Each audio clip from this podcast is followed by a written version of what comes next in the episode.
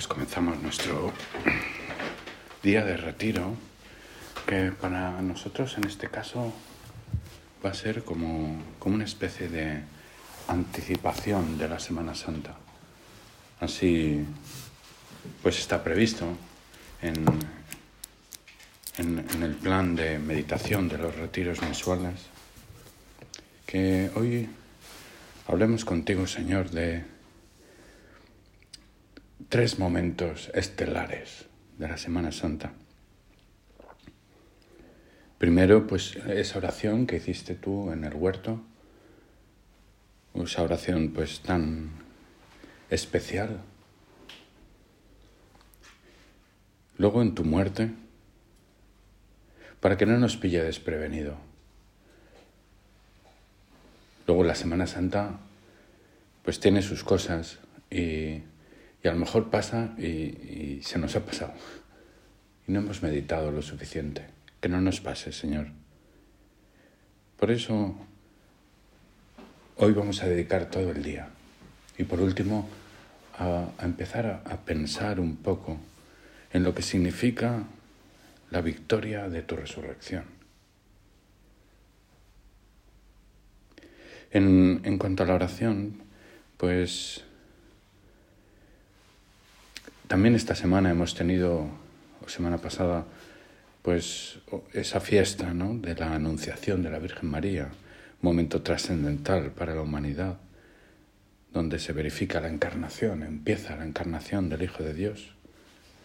Y, y el mensaje que está de fondo, y que así nos transmitían las lecturas que, de la Santa Misa que leímos ese día, el mensaje de fondo es esa disposición de confianza en el Señor que nos da la oración y que tu Madre Nuestra nos enseñaste, precisamente con ese ejemplo de toda tu vida, preparándote para ese momento.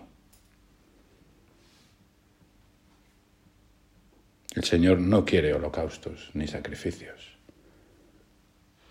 quiere nuestro corazón, quiere que amemos tu voluntad.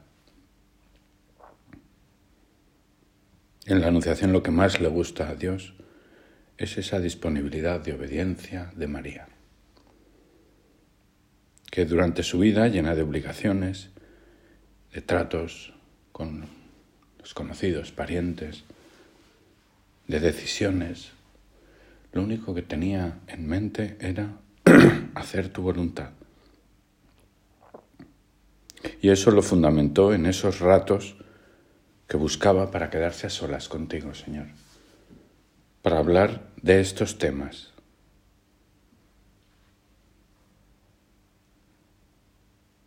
Y ahí vino tu respuesta por medio del ángel. No tengas miedo, la vocación es alta, es difícil, pero tienes toda la gracia de Dios. Yo estoy contigo.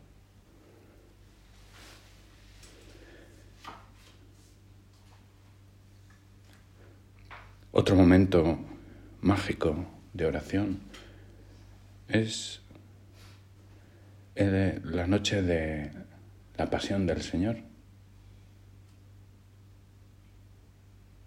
Jesús, hombre, necesitaba urgentemente rezar. Sabía lo que venía. pero en ese momento era una necesidad que superaba sus fuerzas.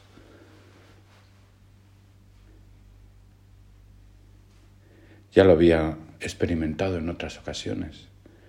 En los grandes momentos de su vida tenía necesidad de ir a rezar. Cuando eligió a los apóstoles.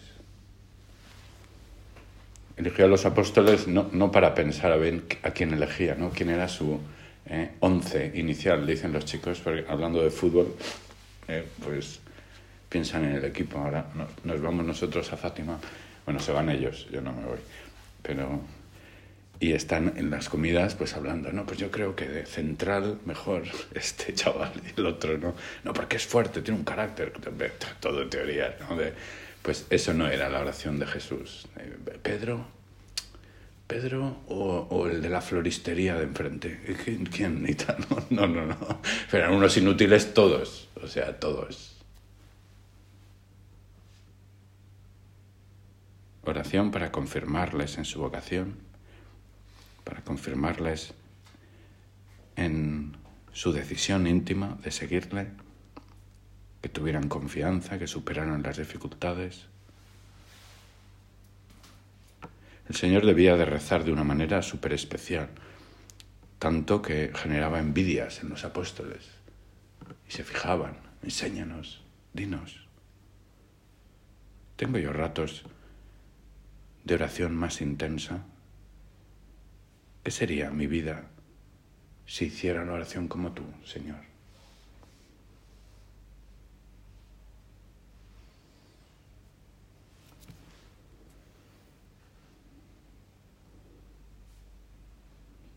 Entonces Jesús fue con ellos a un huerto llamado Getsemaní y dijo a los discípulos, sentaos aquí mientras voy allá a orar. llevándose a Pedro y a los dos hijos de Zebedeo, empezó a sentir tristeza y angustia. Entonces les dijo, mi alma está triste hasta la muerte, quedaos aquí y velad conmigo. Es la única vez en el Evangelio que sale Jesús necesitando la compañía de sus apóstoles para rezar. Sí que se los había llevado en otras ocasiones para que fueran testigos de una curación, de un milagro, de su transfiguración. Pero en este caso Jesús necesitaba rodearse de oración, de la oración de los demás. Padre mío, si es posible que pase de mí este cáliz pero no se haga como yo quiero, sino como quieres tú. Y volvió a los discípulos y los encontró dormidos. Dijo a Pedro, ¿no habéis podido velar una hora conmigo? Velad y orad, para no caer en la tentación, pues el espíritu está pronto, pero la carne es débil. Ese momento de angustia total y la oración de Jesús, una oración sencilla y llena de confianza. A su padre le cuesta obedecer, ve difícil lo que le pide, pero en esa oración lo que busca es identificarse absolutamente con la voluntad de su Padre Dios. No es una oración para el bien de Dios, sino para nuestro bien, para que no caigamos en la tentación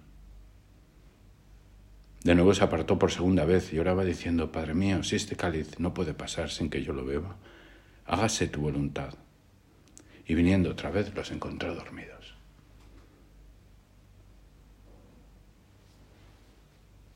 No hay rencor en las palabras de Jesús, Él conoce mi debilidad. Nos hace creer que necesita de nuestra oración, aunque es Él el que nos sostiene siempre. Y lo que busca en esa oración no son palabras bonitas, sino que nos identifiquemos con la voluntad de Dios, de su Padre Dios, de nuestro Padre Dios. Tres veces sale la oración de Jesús y las tres veces las mismas palabras sencillas,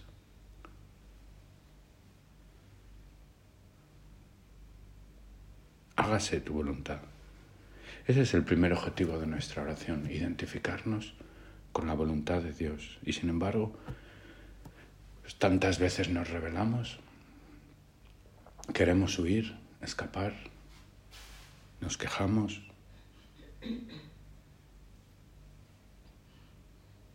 No nos pide un sacrificio tan grande como le pidió a su Hijo.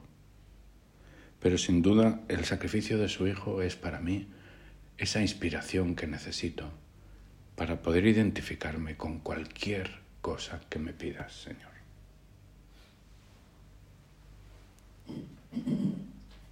Decía el Papa Benedicto, tengo necesidad de rezar.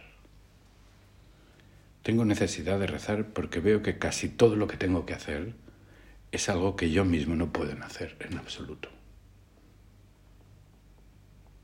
Me supera.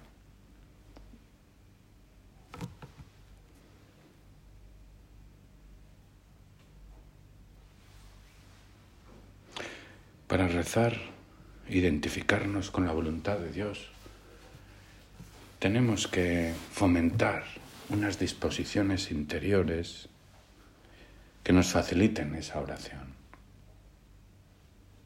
Es un error, completo error, intentar basar mi oración solamente en mi esfuerzo. Va dirigido al fracaso más absoluto. Como si quisiéramos darle algo a Dios, entretener a Dios llenar algo con nuestro esfuerzo. Dios no necesita nuestra oración. Somos nosotros los que necesitamos rezar, apoyarnos en la fortaleza del Señor.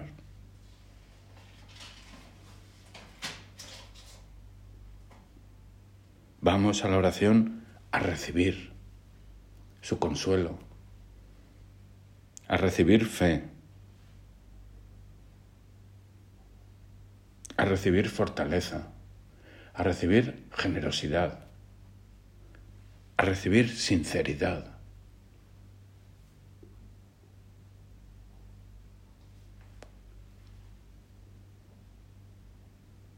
Cuando te cueste algo de verdad,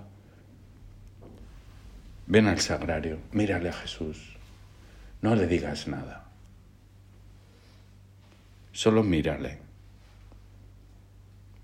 y verás qué resultados.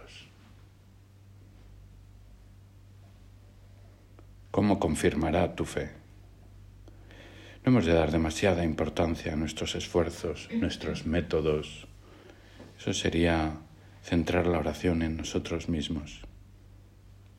Esas disposiciones interiores. Y la primera de ellas es la actitud de fe.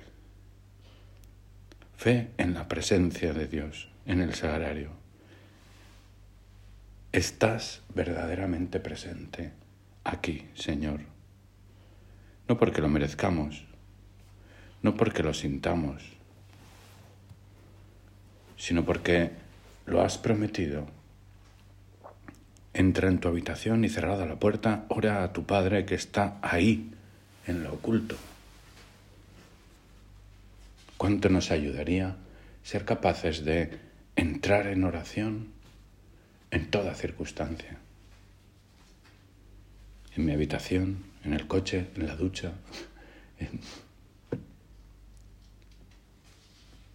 El Señor está ahí. Fe, Señor, en que estamos llamados a reunirnos contigo en la oración y que tenemos la gracia necesaria para ello acudir al Señor como primera opción.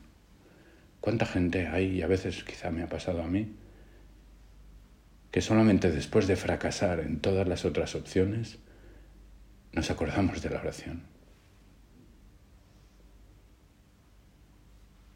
Hay quienes recurren primero a todos los conocidos y solamente al final a Cristo. Y así no encuentran consuelo. Había un escritor que hablaba como si fuera esa oración un ramo de flores. Y decían que el ramo de flores que Cristo esperaba en ellos, cuando llega a Él, ya está marchito. Ha pasado por tantas manos. En cambio, si cuando nos viene alguna necesidad, desgracia, dolor, acudimos inmediatamente a Cristo, si permanecemos en unión silenciosa e íntima con Él, entonces notaremos con sorpresa que todas las espinas de nuestra corona se van transformando en flores. La fe. Primera opción, la oración. La segunda disposición es la perseverancia.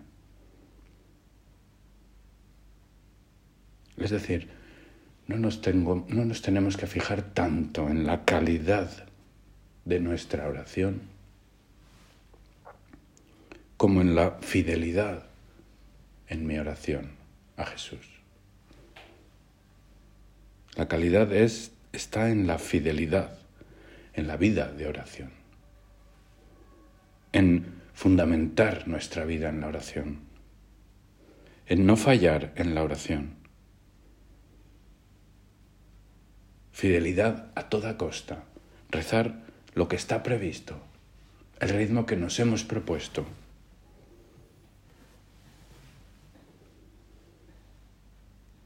Contaron una vez una anecdotilla de, don Álvaro, del bono de don Álvaro. Ahí en el colegio romano, pues hubo una, una temporada que hacían visitas a los pobres y solían ir a una casa sacerdotal donde había sacerdotes ancianos y les hacían compañía y les ilusionaba mucho esas visitas. Y en una ocasión a un anciano, sacerdote, viejo, solo, le dieron una estampa a nuestro padre y le dijeron, San José María, concede todo lo que le pidas y tal. Y se fueron, ¿no? Y cuando volvieron al cabo de 15 días, encontraron al abuelo, ese, el sacerdote, que les miró y les dijo, le he rezado a San José María y no me ha concedido lo que le he pedido. Crisis de fe y tal. No, no, ¿Pero qué le ha pedido usted? Dice, le he pedido ser profesor del seminario Rimini. Pobre hombre. Entonces, pues estos llegaron a Camavienca y en una tertulia se lo contaron al padre, a don Álvaro. Y le dijimos esto y no nos ha concedido lo que le hemos pedido y tal. Hubo algunos que se rieron, pero decir, este hombre estaba, pues... Y don Álvaro les dijo, pues decidle a este buen hombre que Dios le ha concedido algo mucho mejor, que es la perseverancia en la oración. Porque ese seminario Rimini desde hace muchos años que no existe.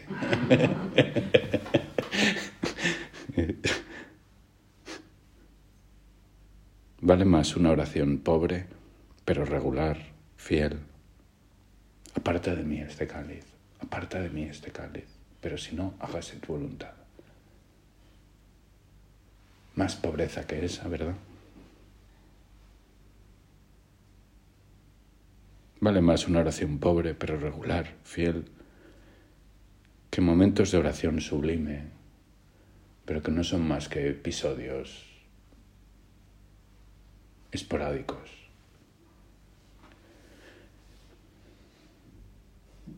Es la fidelidad y solo la fidelidad lo que permite obtener todas las gracias de la oración. Otra disposición es la pureza de intención.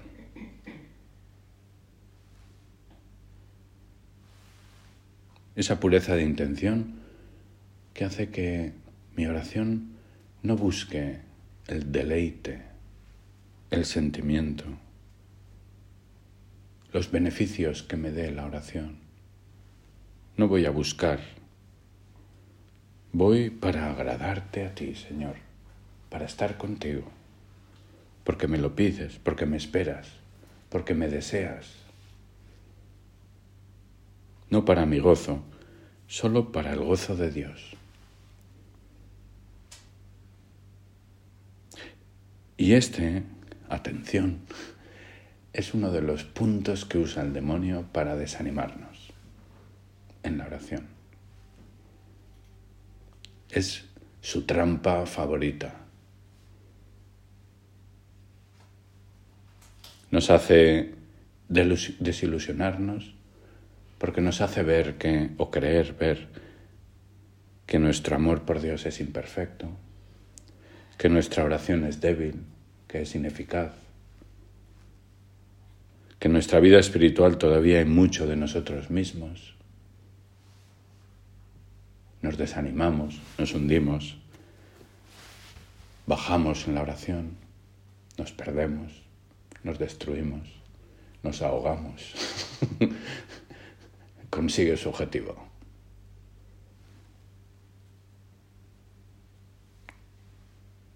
¿Cómo pretendes que tu oración sea grata a Dios si estás llena de miserias? Si estás llena de defectos,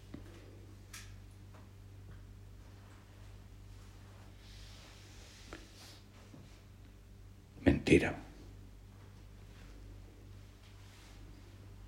El hombre, decía Santa Teresa de Lisieux, no agrada a Dios por sus méritos y sus virtudes, sino por la confianza sin límites que tiene en su misericordia. La confianza sin límites en tu misericordia, Señor.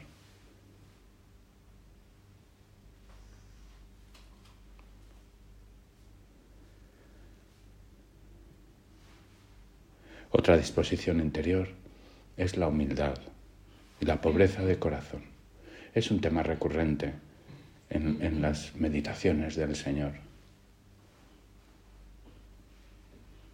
Y tiene mucho que ver con todo lo que hemos hablado antes también, de la pureza de intención, de esa humildad para aceptar con serenidad la propia pobreza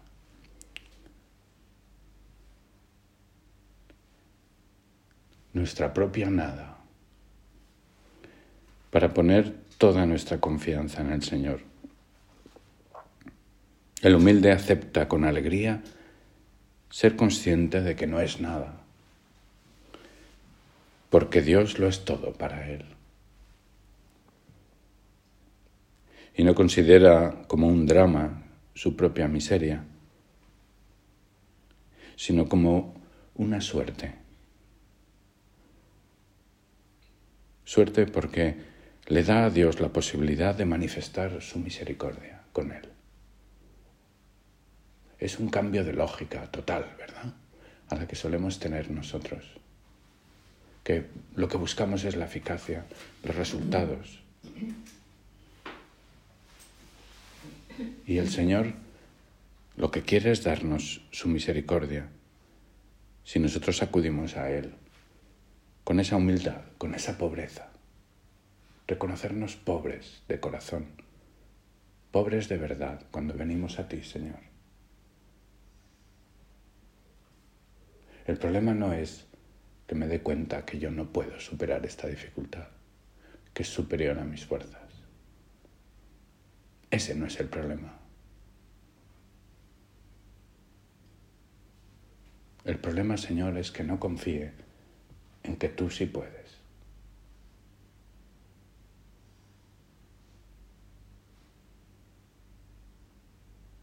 Y que si tú puedes y quieres, entonces yo podré también, con tu ayuda, Señor.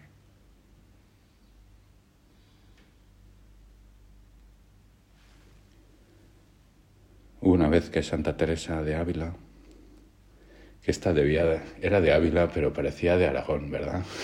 Tenía un carácter. Eh. Pues también cuenta ella que estuvo muchos años luchando por hacer oración que no lo conseguía. Y en una ocasión, en la oración eucarística, fue allí y con su carácter seco, pues le dijo al Señor, mira Señor, estoy aquí sin ningunas ganas de adorarte, pero quiero quedarme aquí en tu presencia. Y para aguantar, me voy a poner a contar los ladrillos de la capilla. y se puso a contar los ladrillos de la capilla. Eh, y aguantó. Y años después, en uno de sus arrebatos místicos con Jesús, tuvo curiosidad sin acordarse de esto le preguntó al Señor, ¿cuándo fue el rato de oración que más le, le agradó? Y Jesús le dijo, ese, cuando no tenías ningunas ganas. y aún así te quedaste conmigo.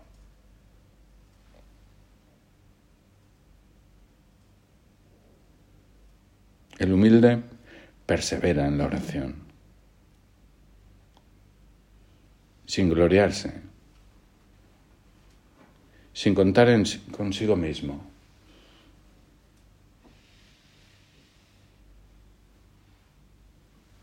Se cree incapaz de hacer algo por sus propias fuerzas. No se sorprende de las dificultades, no se sorprende de sus debilidades, de sus caídas constantes. Pero el humilde lo soporta todo con serenidad, sin dramatizar. Si pone en Dios toda su confianza. Y entonces está seguro de poder obtener de ahí la misericordia de Dios.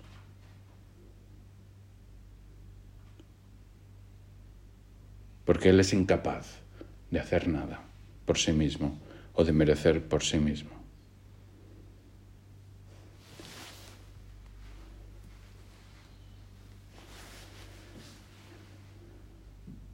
Te pedimos, Señor, que aumentes en nosotros nuestro espíritu de oración, que nos hagas tener esa determinada determinación de acudir a ti en la oración, siempre, en toda necesidad,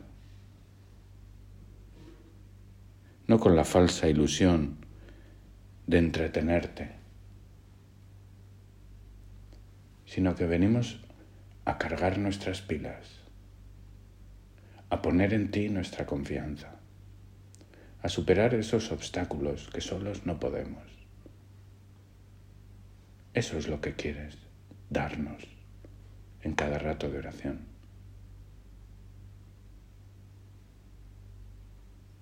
Qué importante es que en nuestra oración vengamos a poner las cosas del día y las cosas de nuestra vida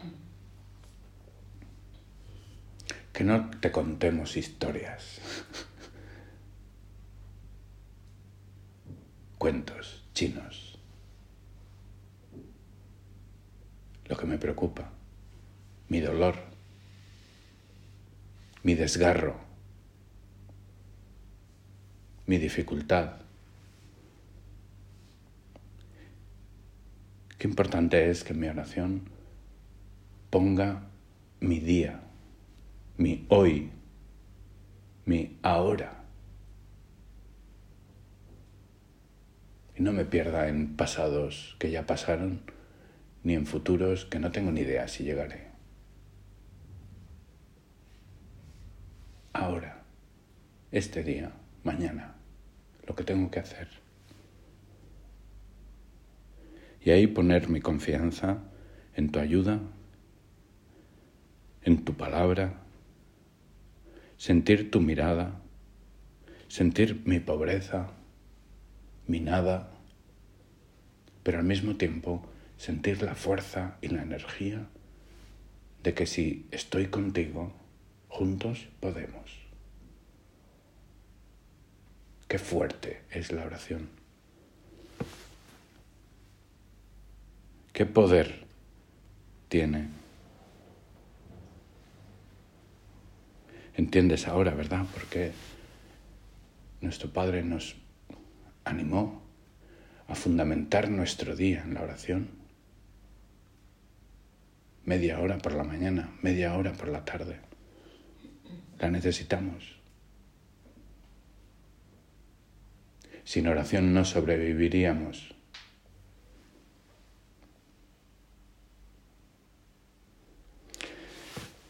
Le pedimos a María que era maestra de oración, su ayuda para, para aumentar nuestro espíritu de oración.